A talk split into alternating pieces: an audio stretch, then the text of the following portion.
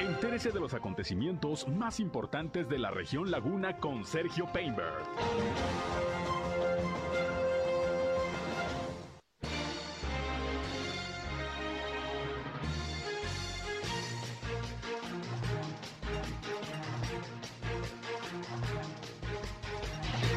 Bienvenidos, ¿qué tal? ¿Cómo están? Muy buenos días, un placer, un gusto saludarles aquí en nuestra primera emisión de Región Informa a través de la señal del 103.5 de frecuencia modulada Región Radio, una estación más del grupo Región, la Radio Grande de Coahuila. Yo soy Sergio Peinbert y como siempre les invito a que se queden con nosotros durante la siguiente hora. Tenemos la información más importante, lo más relevante de lo que ha acontecido, sobre todo aquí en la comarca lagunera, en Coahuila y Durango. Y aunque mi compañera Jackie Villarreal ya quiere entrar al programa, ya quería empezar ella iba a ir. Aquí estamos ya listos, como siempre, para informarles, ¿no? En un ratito más entra Jackie, nada más que puso la entrada de su programa. Andas acelerada, Jackie, ya quieres entrar al aire.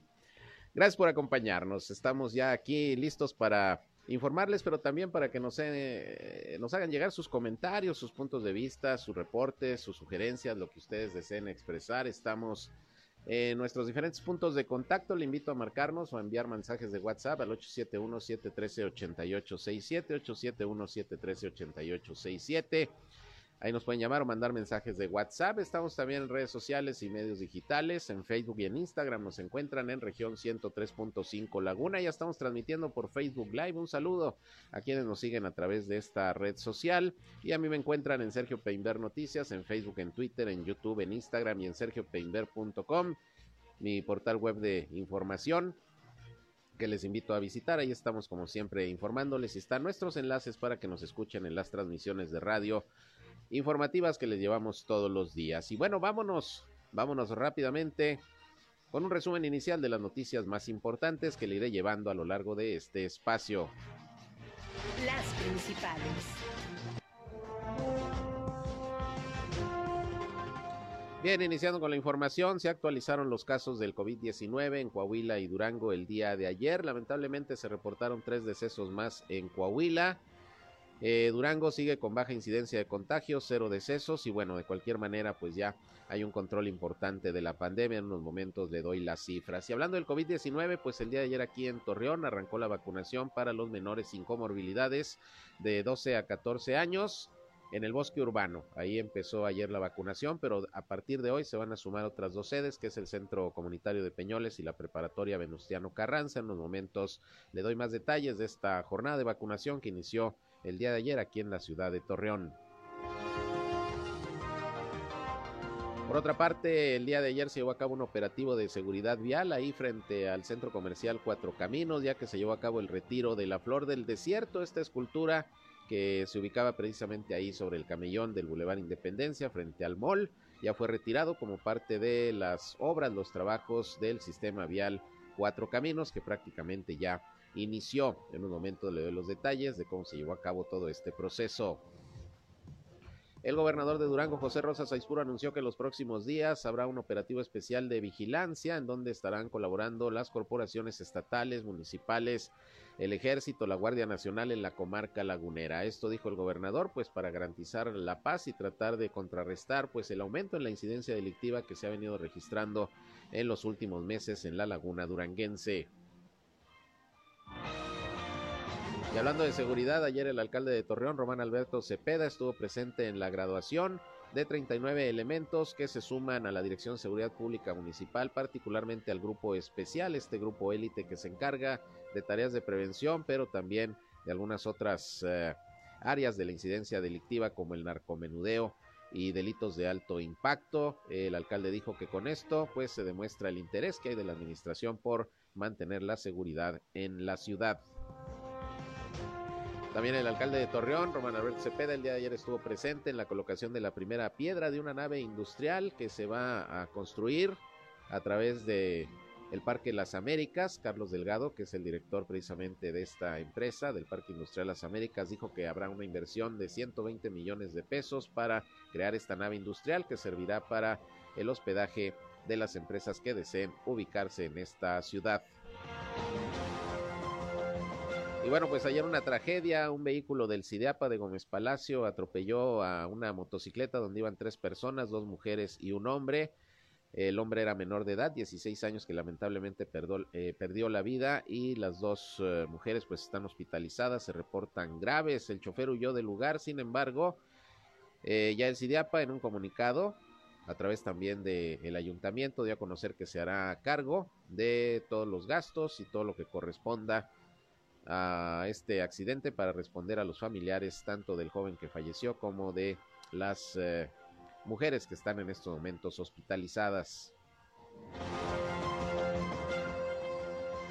Continúan las campañas políticas en el estado de Durango y ayer arrancaron las actividades de proselitismo en 21 municipios más, en donde se van a renovar las alcaldías. Las campañas se programaron de acuerdo al tamaño de los municipios, del número de habitantes y bueno, pues ayer arrancaron estas actividades de proselitismo, repito, en 21 municipios más del estado de Durango, son 39 donde habrá precisamente cambio de administración municipal. Y bueno, pues los candidatos y candidatas continuaron ayer con sus actividades de proselitismo.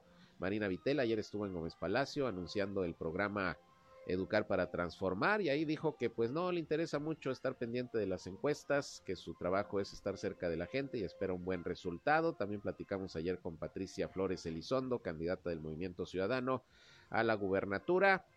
Y bueno, en unos momentos le tengo detalles de cómo van estas actividades proselitistas en el estado de Durango. Hay más información al respecto.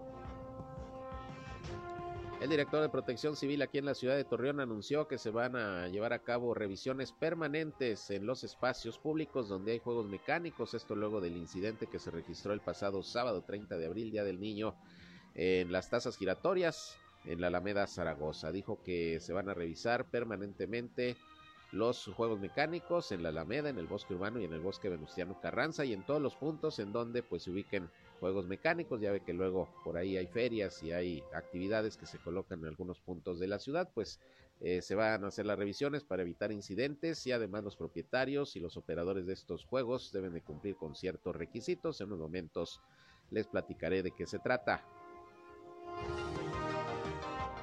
Le tengo también información eh, nacional, internacional y todo como siempre para que estén bien informados, bien informadas aquí en esta primera emisión de Región Informa. Son en punto las 8 de la mañana con 10 minutos, tiempo ya saben exacto para irnos hasta el Servicio Meteorológico de la Comisión Nacional del Agua para escuchar el reporte de hoy.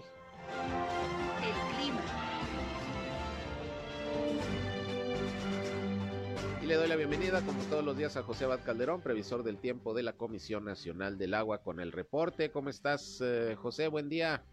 Muy bien, Sergio, muy bueno. Pues aquí, mitad de semana y sigue el calor, ¿no? Sí, 39 grados centígrados, 39.3 el día de ayer.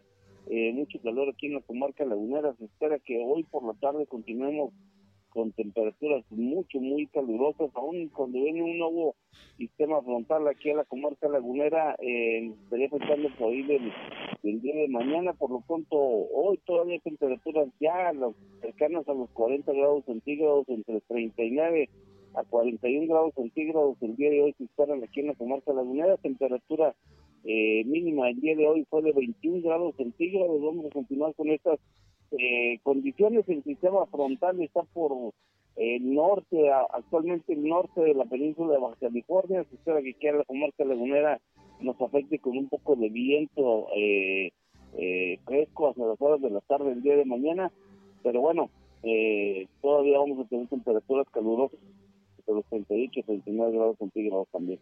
Muy bien, pues ahí estamos pendientes, mucho calor todavía en la laguna, así han estado las condiciones y bueno, pues a cuidarse, José, no hay de otra. Sí, así es, hay que protegerse de los rayos solares y bueno, cubrirse cuando tengamos algún polvo por manera aquí en la comarca de la Muy bien, pues estamos pendientes. Gracias, José, como siempre, por el reporte. Gusto.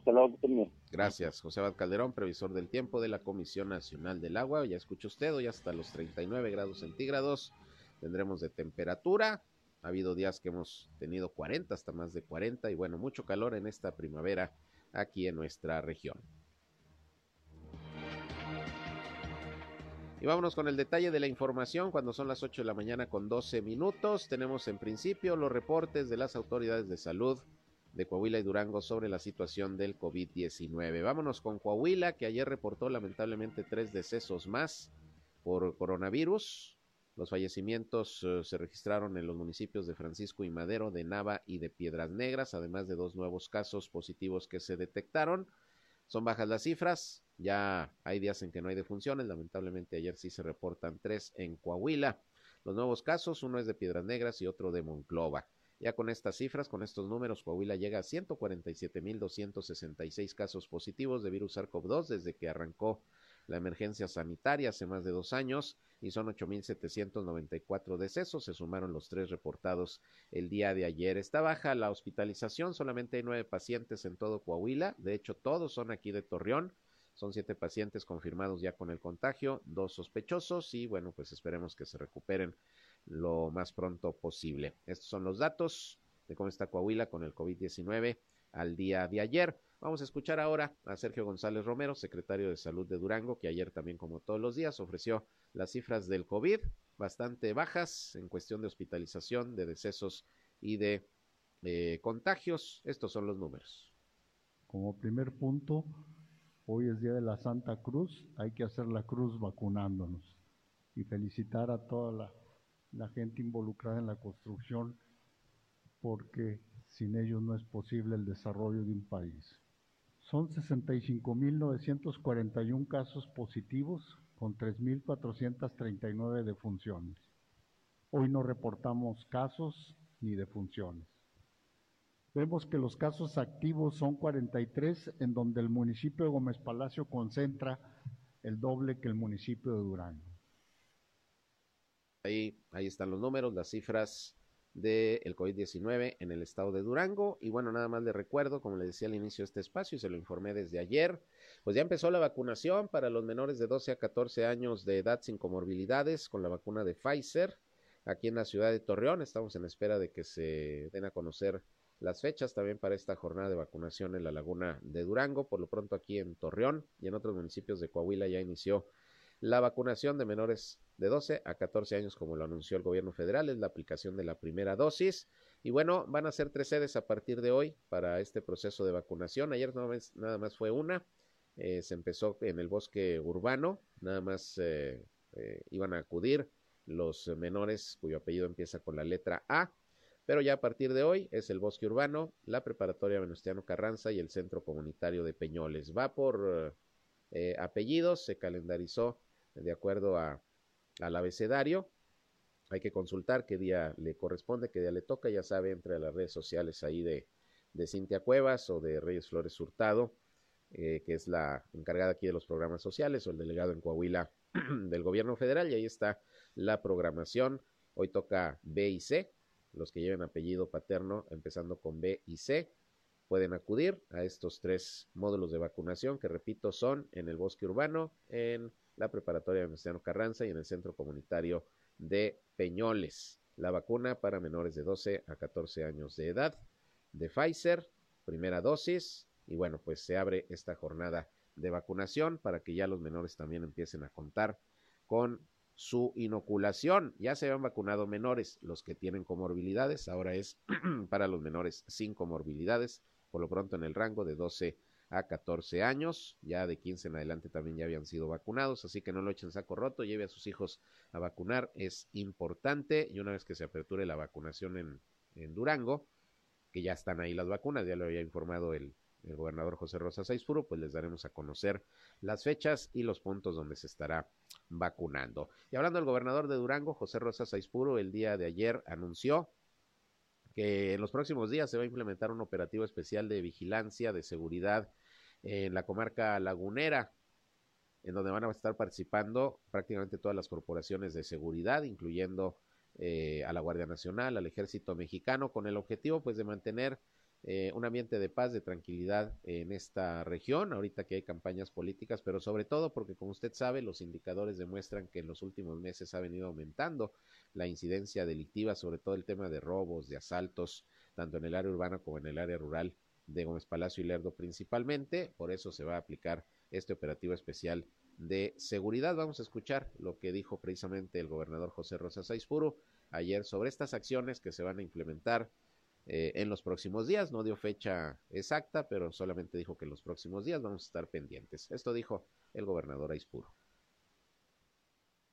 Y aquí aprovecho para decirle a la gente de la laguna que en estos días llevaremos a cabo operativos en coordinación con nuestro ejército mexicano, con la Guardia Nacional, con la participación desde luego de la Policía Estatal y de, las policías municipales, en aras de que podamos eh, preve, eh, evitar que se cometan ilícitos que afecten a la sociedad.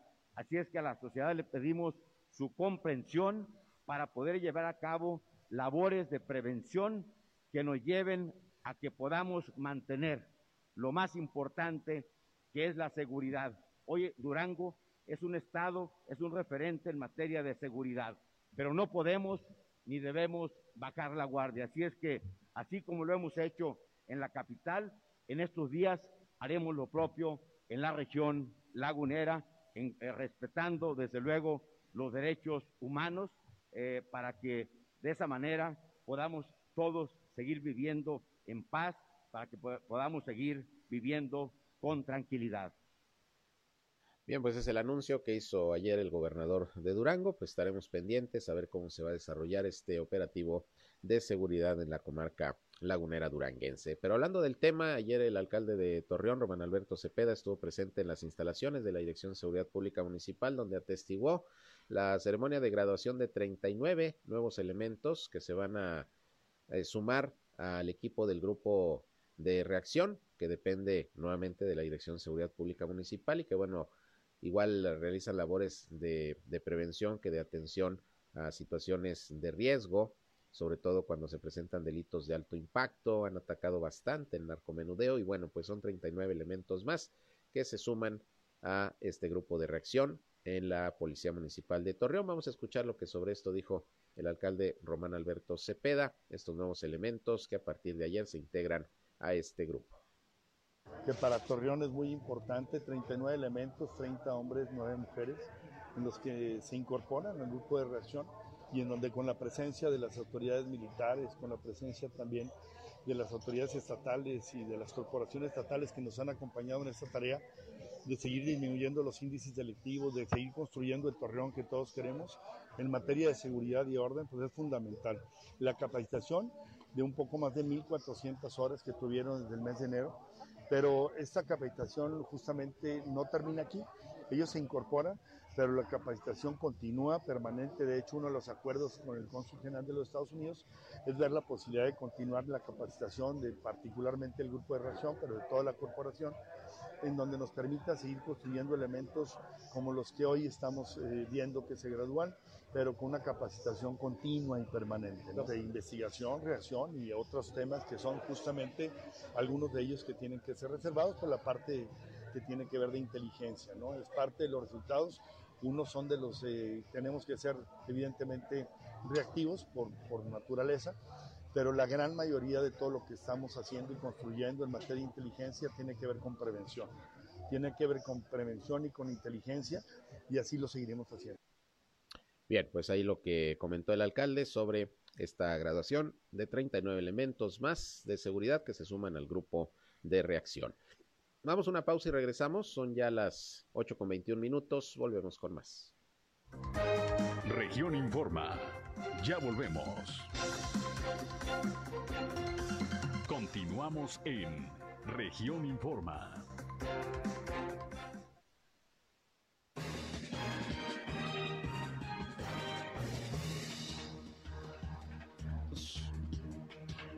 Continuamos, 8 de la mañana con 24 minutos. Y bueno, ayer el alcalde de Torreón, Román Alberto Cepeda, también estuvo en la ceremonia de colocación de la primera piedra de una nave industrial que está impulsando el Parque Industrial Las Américas, que dirige el empresario Carlos Delgado. Va a ser una instalación que servirá para hospedaje de empresas que decidan instalarse aquí en la ciudad de Torreón, muy amplia, muy grande, eh, un buen número de hectáreas y una inversión importante de 6 millones de dólares.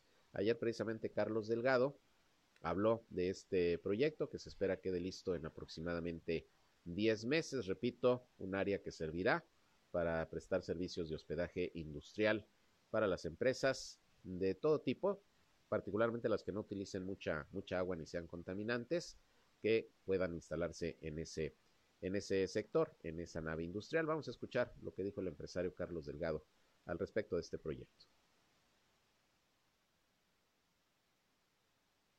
Aquí tenemos un terreno de 20 mil metros cuadrados. Vamos a hacer una planta de 13 mil metros cuadrados. Nosotros tenemos varias plantas en, en otros parques en otros lugares. Hemos hecho aquí en la laguna, pues ya, como cerca de 12, 13 plantas. Y yo creo que hemos generado pues una cantidad muy importante de, de empleos aquí en toda, en toda la región. Esta planta tiene 13 mil metros cuadrados, no está, no está rentada, ya la estoy ofreciendo yo en Estados Unidos. Es una planta que pues pueda tener capacidad para posiblemente hasta mil empleos, mil empleos que es muy importante.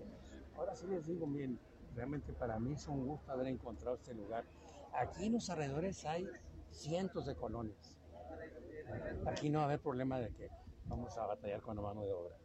Yo creo que hasta mucha gente que tiene sus trabajos muy lejos de aquí va a decir, pues que hay empleo, yo aquí me, me contrato mejor en esta planta y no tengo que ir a tomar camión y a gastar tanto tiempo y todo. Aquí vamos a invertir como 6 millones de dólares, hablando en pesos como 120 millones de dólares. Bien, pues ahí la explicación sobre este proyecto importante de hospedaje industrial que arrancó el día de ayer aquí en la ciudad de Torreón y que encabeza el empresario Carlos Delgado del Parque Industrial Las Américas. Y bueno, por otra parte, fíjese que ya fue retirada la escultura Flor del Desierto, usted la recuerda, la que se encontraba ahí exactamente enfrente de la entrada de la Plaza eh, Cuatro Caminos, ahí en el Boulevard Independencia. Bueno, pues se retiró porque esto forma parte pues ya de los trabajos que se están realizando por eh, la construcción del sistema vial Cuatro Caminos. Ayer durante dos horas, desde las 10 de la mañana hasta las 12 del mediodía, se tuvieron que cerrar dos carriles de el Boulevard Independencia, que circulan de poniente a oriente, pues para llevar a cabo las maniobras ahí con una grúa, todo se llevó a cabo sin mayor inconveniente. Y bueno, pues eh, con esto eh, comienzan ya las intervenciones físicas de la obra del sistema vial Cuatro Caminos, que hay que recordar es un proyecto de 510 millones de pesos que está ejecutando el gobierno del estado de Coahuila y que bueno, pues se va a estar informando del avance de la obra de manera permanente, incluso ya se iba a aperturar una página web por parte del gobierno del estado para que los ciudadanos estemos informados de cómo va el avance de la obra y cuáles son las medidas de seguridad y rutas alternas que se van a establecer precisamente para la circulación vehicular durante los casi 18 meses que va a durar esta, esta obra. Así que por lo pronto pues ya se retiró esta escultura la flor del desierto ahí de el Boulevard Independencia frente al mall de cuatro, de cuatro caminos y ya son acciones físicas que se están haciendo ahí sobre el terreno porque iniciaron desde hace algunos días pero estaban con la labor de planeación, de medición, eh, de trazo de líneas como se le conoce a estos procesos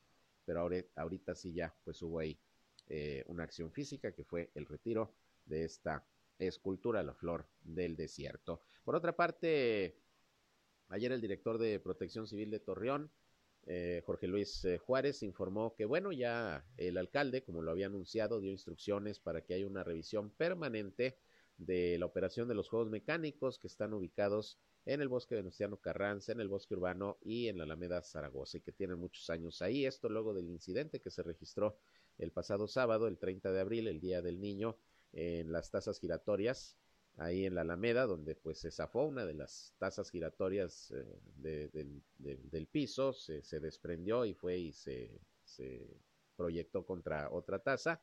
No pasó a mayores, una jovencita nada más por ahí con un golpe que no, no mereció eh, hospitalización ni nada por el estilo, pero pues es importante el que haya seguridad y una supervisión permanente de, de estas instalaciones de los juegos mecánicos. Vamos a escuchar lo que precisamente comentó eh, Jorge Luis Juárez, el director de Protección Civil de Torreón, sobre esta labor que van a estar haciendo de supervisión de estas instalaciones.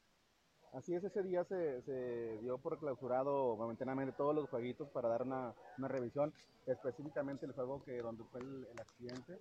Y actualmente estamos trabajando con los tres este, eh, proveedores de ese servicio, lo que es el bosque urbano, el, el bosque venezolano Carranza y lo que es la parte de la Alameda, haciendo un plan de trabajo, ya teniendo un plan de trabajo que era la parte de, del, mantenimiento preventivo, que es la parte que nos, ocupa, lo que son los mantenimientos que les, les da a los, a los jueguitos. Eh, la idea es estar más en contacto con ellos para detectar todas aquellas eh, fallas que tengan los juegos y poder subsanarlas antes de que, lo, de que lo vayan a usar. La idea es que la gente que vaya a divertirse, pues realmente lo haga, ¿no? Y que no pase un episodio como lo que fue el fin de semana. Sí, estamos trabajando con ellos. El, el, la parte importante, por órdenes del, de nuestro alcalde, vamos a estar haciendo revisiones ya semanales eh, físicas y también vamos a estarles pidiendo ahí algunos documentos específicos de lo que son peritajes, de lo que son los juegos, para que sean más seguros y pues la gente que vaya ahí realmente se divierta. Bueno, pues es la labor que se va a hacer por parte de Protección Civil, una supervisión permanente de la operación de los juegos mecánicos, cuyos propietarios, dueños, operadores tienen que comprobar, bueno, obviamente sus permisos correspondientes, deben llevar una bitácora de mantenimiento que también se va a estar supervisando, deben estar eh, ofreciendo capacitación permanente a quienes manejan los juegos mecánicos y de hecho deben de contar con un seguro de responsabilidad civil precisamente para cuando se presente un accidente pues haya con qué responder. Bueno, pues ahí esta labor que se va a estar realizando eh, permanentemente. Por otra parte, fíjese que tengo en la línea telefónica la doctora Irene Espingo, es la directora general de la Academia Interamericana de Derechos Humanos, y es que se está promoviendo en el estado de Coahuila la licenciatura en Derechos Humanos, y bueno, vale la pena escuchar, pues, eh, de qué, de qué se trata. Eh, ¿Qué tal, doctora? Muy buenos días, gracias por entrar en contacto con nosotros. Muy buenos días, Sergio. Muy buenos días también a todo el público que nos está siguiendo. A ver, pues platíquenos la licenciatura en Derechos Humanos que se está promoviendo por parte de la Academia Interamericana de Derechos Humanos. Eh, ¿Cuál es la idea, doctora? Mira, es una licenciatura en Derecho con perspectiva en Derechos Humanos, es decir, las personas que usarán esta licenciatura van a tener un título de abogado eh, para todos los efectos legales y jurídicos de este, de este tipo.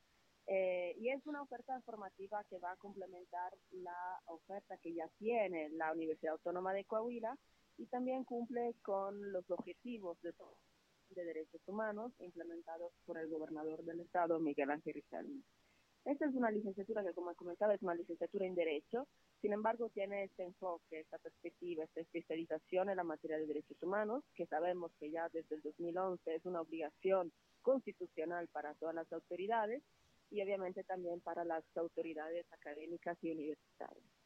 Y la, la idea es, bueno, el curso dura eh, cuatro años más un año de especialización eh, las clases se impartirán de manera presencial en las instalaciones de la Academia Interamericana de Derechos Humanos, ubicadas en Arteaga, en el uh, Saltillo, en el campus universitario. Y eh, las clases se impartirán obviamente en español, pero vamos a fomentar también el multilingüismo, entonces habrá clases también en, inglés, en francés, en italiano y en alemán. Eh, este es un curso que este, la academia ha ido construyendo a lo largo de, los años, eh, gracias también a la colaboración eh, nacional e internacional con distintas eh, universidades aquí en la República, pero también en, América Latina, en América del Norte, en Europa, en, en Oceanía. entonces, estas colaboraciones institucionales lo que van a permitir a las alumnas y a los alumnos de este curso es poder fortalecer eh, obviamente su conocimiento jurídico, su perspectiva internacional, su conocimiento de los derechos humanos, para que sean el día de mañana los funcionarios con perspectiva de derechos humanos que tanto Coahuila, pero México en general, necesita. Eh, necesita porque sabemos que México tiene una gran deuda en materia de derechos humanos con su sociedad, con su ciudadanía, y obviamente pues es necesario pensar en medidas que resuelvan el problema de inmediato, de cortísimo plazo, para evitar la impunidad, para garantizar la justicia, también generar instrumentos que puedan cambiar esta realidad a mediano y largo plazo y eso obviamente se hace con la educación. Entonces, como rasgos generales, este, este curso, esta licenciatura, que repito, es una licenciatura en Derecho, entonces va a formar los abogados del, del día de mañana, pero con perspectiva de derechos humanos eh, es una licenciatura que va un poco en este, en este sentido y va a llenar un, un, vacío que todavía existe, desafortunadamente, en la formación jurídica de los profesionistas, de los funcionarios eh, del, eh, bueno, de, nuestra sociedad. doctora, ¿a partir de cuándo inician clases, inician los cursos? Y bueno, me dice que de manera presencial será en el campus Arteaga. Eh, allá en, en, en, la región sureste. Para la gente de la laguna que nos escucha en estos momentos, que esté interesada, eh, pudiera haber, por ejemplo, la opción de, de, tomar los cursos vía, vía virtual, que no se pueda trasladar a, a, hasta aquella región. Eh, por, por, cuestiones relacionadas con la SEP, el curso tiene que ser presencial. Sin mm. embargo, obviamente nosotros vamos a tener eh, toda la capacidad de las instalaciones para poder estar transmitiendo las clases y muchas de las actividades que estaremos haciendo, porque pues no vamos a trabajar nada más con clases clásicas, digamos, claro. que también con actividades complementarias como talleres, laboratorios, observatorios. Eh, vamos a, a, a, implementar pues todas las medidas para que también se puedan transmitir en línea. Eh, entonces trataremos obviamente de, de, de, fomentar también este tipo de eh, facilidades pero obviamente pues invitamos a, a las personas que también este, residan eh, eh, afuera pues de, de, trasladarse a la ciudad de Saltillo. Empezaremos el 15 de agosto, las clases empiezan el lunes 15 de agosto. Eh, las personas interesadas tienen hasta este viernes 6 de mayo para poder sacar su ficha. Si han sacado de la Universidad Autónoma de Coahuila y están interesados en este programa, pueden hacer el proceso de cambio Toda la información está en uh, nuestra página uh, web, que es www.academiaidh.com, eh, diagonal licenciatura. En nuestras redes sociales eh, la pueden encontrar con arroba academia IDH eh, y también vía WhatsApp al número 844-299-9600. Así que todas las personas interesadas, incluso las no interesadas, se pueden acercar con nosotros para este, pedir informes eh, y, y conocer un poco más de este programa. Muy bien, doctora, pues ahí está toda la información. Ojalá que en el caso de la comarca lagunera ya muchos interesados en estudiar una licenciatura en Derecho con enfoque en derechos humanos, tan necesario ir pues avanzando en este tema y ojalá que haya éxito en, en esta eh, carrera que comienza a ofrecerse por parte de la Academia Interamericana de Derechos Humanos, la Universidad Autónoma de Coahuila, y estaremos, estaremos muy pendientes. Ojalá que haya muy buena respuesta. ¿Algo que quiera agregar? Eh, no, nada más agradecerte el espacio, invitar a todas las personas a acercarse, incluso para conocer la licenciatura, pero para conocer también todas las otras actividades que, que, que hacemos, que realizamos, tanto en materia de docencia de posgrado.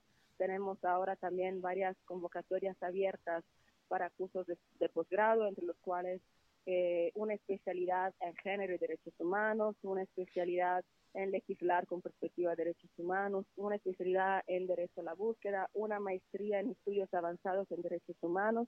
Tenemos muchas becas disponibles. Los cursos de posgrado sí son en línea. Entonces, pues este, quizás también pueda haber alguien que, que nos está escuchando y que puede ser, eh, eh, estar interesados en estos cursos. También invitarlos a acercarse a conocer actividades y este, las puertas de la academia siempre están abiertas. Así que, por favor, adelante. Muy bien, pues ahí está la invitación, doctora eh, Irene Espingo. Muchas gracias por este enlace y vamos a dar mucho seguimiento a todo el trabajo que está realizando la Academia Interamericana de Derechos Humanos aquí en el estado de Coahuila. Muchas gracias.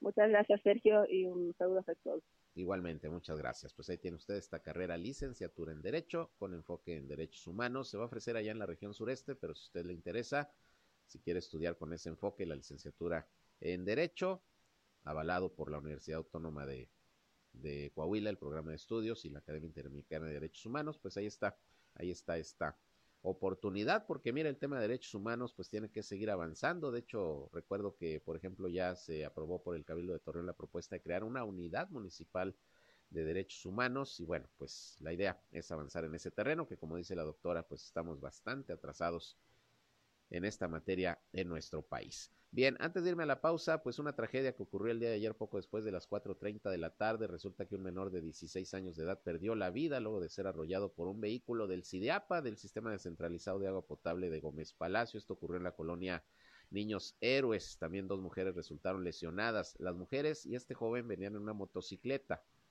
Y según el peritaje, pues por ahí hizo una maniobra eh, el conductor de, del vehículo del CIDEAPA perdió el control y bueno, se fue contra la motocicleta y lamentablemente pues perdió la vida este joven identificado como Edgar que quedó prácticamente debajo de las llantas traseras del vehículo. Las lesionadas fueron identificadas como Kenia Aleida y Abril Gabriela, que fueron trasladadas pues eh, graves según el primer reporte al Hospital General para su atención médica. El chofer de la unidad huyó, ya lo andan buscando, obviamente para deslindar responsabilidades, pero el día de ayer a través de un comunicado, el Ayuntamiento de Torreón y el CIDIAPA pues eh, dieron a conocer que serán cargo de todos los gastos y de todo lo que corresponda a, la respuesta a los familiares, tanto de las lesionadas como de este joven que falleció, pues para, para ayudarles en lo que corresponde.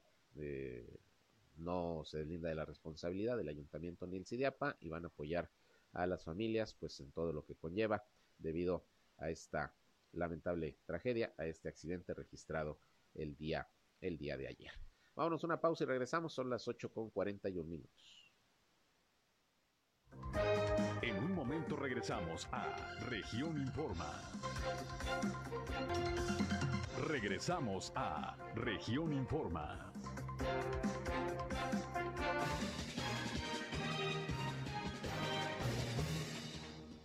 Bien, vámonos con más información. Pasamos al tema político electoral. Allá en Durango continúan las campañas de los candidatos y candidatas a los diferentes cargos de elección popular. Se renueva la gubernatura, las 39 presidencias municipales. Las elecciones el 5 de junio y bueno, pues eh, nosotros estamos dando cobertura a todo el proceso, platicando con los candidatos, con las candidatas que así pues eh, han aceptado estar en nuestros micrófonos. y bueno, por ejemplo, el día de ayer estuvo aquí con nosotros en eh, Región Informa al mediodía Patricia Flores Elizondo, ella es candidata del Movimiento Ciudadano a la gubernatura del estado. Son tres los aspirantes, ella, Patricia Flores Elizondo, Marina Vitela por la Alianza Juntos Hacemos Historia, que encabeza Morena, y Esteban Villegas por la Alianza Va por Durango, PRI, PAN, PRD.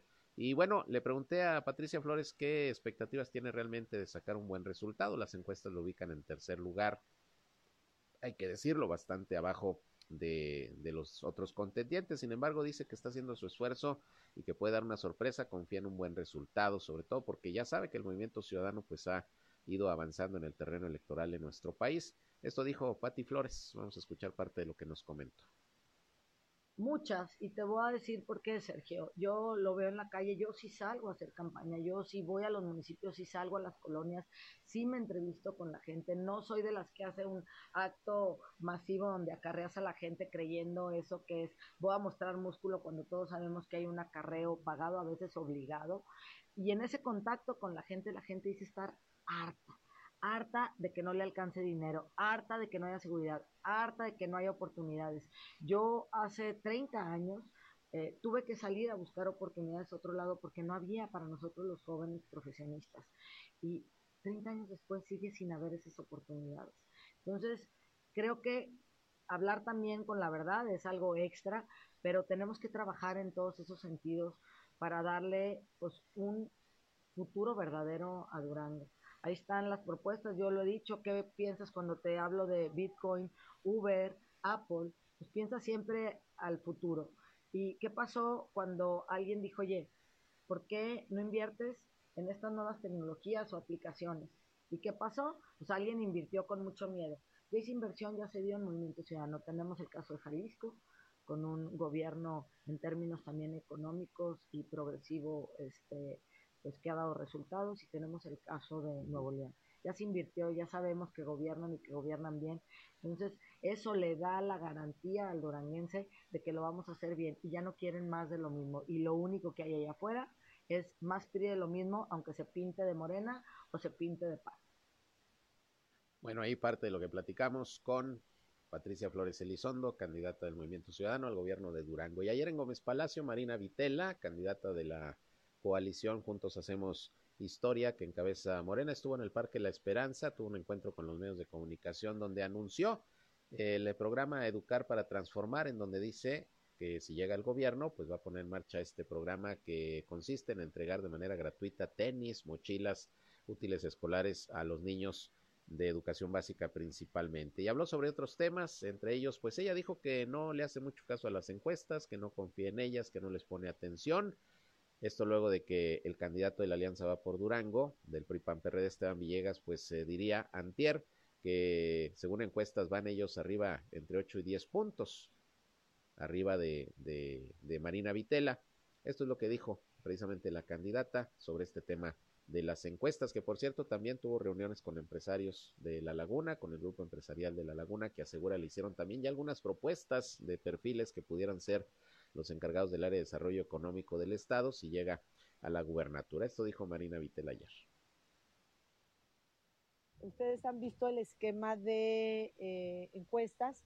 Yo desde un inicio he manifestado, pues lo que yo pienso de las encuestas son unas herramientas que te pueden guiar, que te pueden dar parámetros para poder tomar decisiones al inicio de campaña, en medio de la campaña o casi al final de la campaña, pero también he manifestado que no es mi, que, que, que mi formación en esta parte electoral, político-electoral, es territorio y abajo se siente algo totalmente diferente en, en comparación con las encuestas. Además, por, por mala suerte, pues he tenido malas experiencias. He visto encuestadoras donde de acuerdo a lo que le quieras aportar te pueden dar un resultado y la verdad no me interesa esta parte.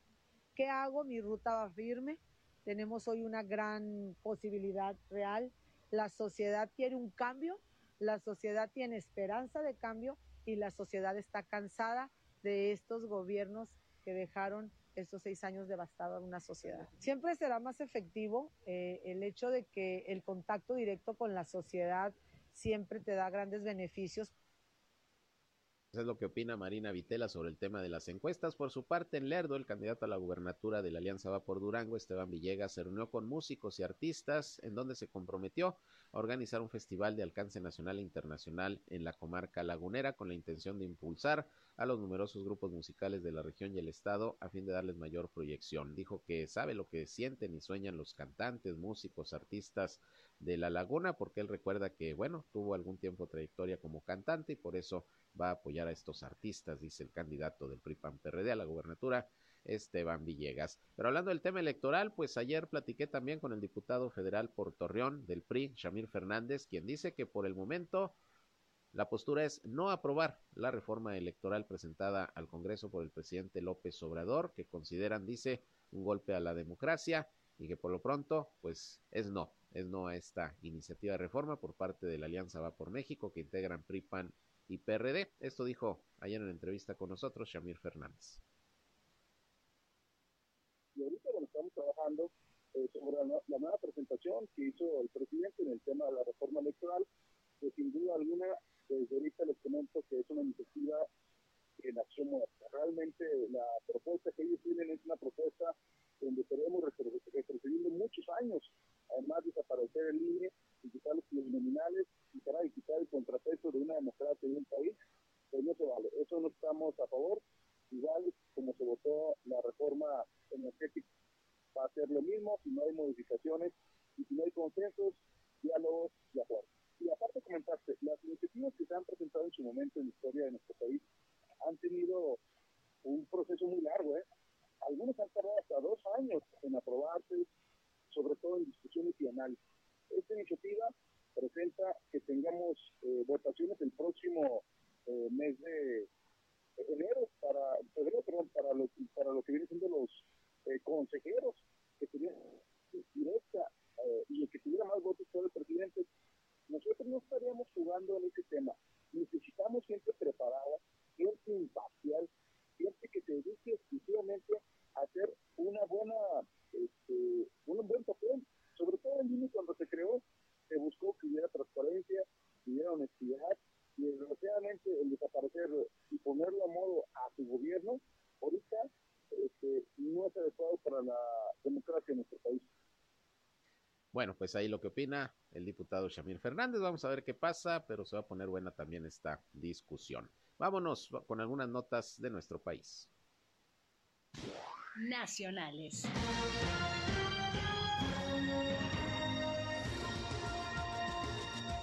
Y hoy muy temprano en su conferencia de prensa mañanera, el presidente Andrés Manuel López Obrador presentó el plan contra la inflación con el que se anunció el precio máximo de 24 productos de la canasta básica y en el que estuvieron presentes, además de integrantes de su gabinete, representantes de cámaras empresariales. Dijo el presidente que no se trata de control de precios, dijo que es una alianza para garantizar que la canasta básica de alimentos tenga un precio justo, porque los precios pues han estado subiendo de manera exorbitante. Y bueno, comentó que se tomó la decisión de actuar con lo que tiene que ver con los alimentos, convenciendo y llamando a los distribuidores, comerciantes para que se pongan las pilas, se pongan la camiseta y mantengan por lo pronto el precio eh, de 24 productos, un precio máximo de la canasta básica para tratar de contrarrestar la situación de la inflación que desde hace meses ha venido creciendo de manera importante, niveles mayores al 7%, lo que no se presentaba desde hace ya muchos años en nuestro país. La ciudad de Guanajuato vivió ayer la marcha más numerosa en su historia. Alrededor de 12.000 estudiantes de la Universidad de Guanajuato llenaron las calles para protestar por el asesinato de su compañero Ángel Yael por parte de un elemento de la Guardia Nacional. Los universitarios exigieron justicia y que la Guardia Nacional salga de la comunidad del Copal Irapuato, en donde mataron a Ángel Yael y lesionaron también a una mujer de nombre Edith Alejandra. Claman justicia los jóvenes allá en Guanajuato por este crimen. Y vecinos de Tláhuac e Iztapalapa organizaron ayer una misa conmemorando el primer aniversario de esta tragedia ocurrida en la línea 12 del metro en donde murieron 26 personas con veladoras y flores, acudieron a la llamada zona cero y en punto de las 22.10 horas hubo un párroco, eh, un párroco iniciando el acto religioso. A esa hora fue cuando se registró el accidente, ayer hace un año, ahí en la línea 12 de, del metro. Y bueno, los usuarios de la línea poco a poco se fueron uniendo y empezaron también a orar por las, eh, las víctimas, al tiempo que continuaron exigiendo justicia o al menos que la situación se esclarezca y la investigación se transparente, porque en estos momentos, miren, no hay ni siquiera detenidos por lo ocurrido. Hay peritajes, hay ya promesas de restablecer el servicio en la línea 12, pero pues nada más. Por lo pronto ayer un año de esta tragedia.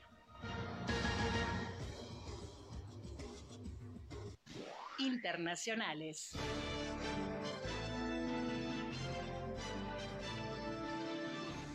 Y en el panorama internacional, pues hablando de manifestaciones, el día de ayer pues hubo muchas personas que acudieron a manifestarse ahí en las instalaciones del Tribunal Supremo de Justicia de los Estados Unidos luego de que se filtrara un documento el pasado lunes de un borrador en donde se apunta a la revocación de la protección del derecho al aborto en el país. Ayer el presidente Joe Biden también manifestó su desacuerdo con esta posible medida que tomarían en el Poder Judicial de los Estados Unidos, es decir, de eliminar la ley eh, que permite el aborto. Dijo el presidente Joe Biden que no es posible que esté pensando, luego de más de 50 años, en eliminar esta ley. Y bueno, pues ya sabrá, ha causado muchas reacciones.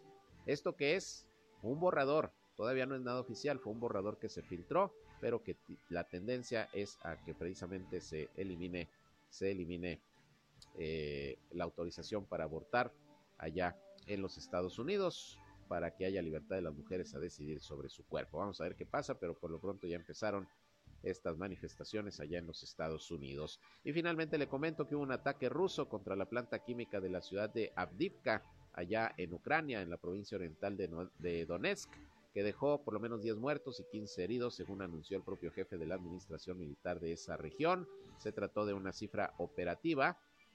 Y bueno, pues eh, se temía que el número de víctimas fuera más elevado. Esto dentro del conflicto en Ucrania con la invasión rusa. Así llegamos al final de esta primera emisión de Región Informa. Gracias por su atención. Es miércoles ya mitad de semana. Rápido se está yendo la semana, 4 de mayo. Y aquí estamos como siempre informándoles. A la una de la tarde estoy nuevamente con ustedes en nuestra segunda emisión. Por lo pronto se quedan, ahora sí, con mi compañera Jackie La Bambi Villarreal que nos tiene música, comentarios, información, promociones y todo para que sigan teniendo una muy buena mañana. Yo soy Sergio Peinbert, usted ya me conoce. Hasta la próxima.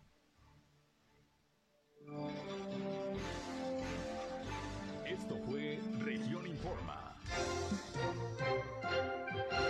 Ahora está al tanto de los acontecimientos más relevantes. Lo esperamos en la próxima emisión.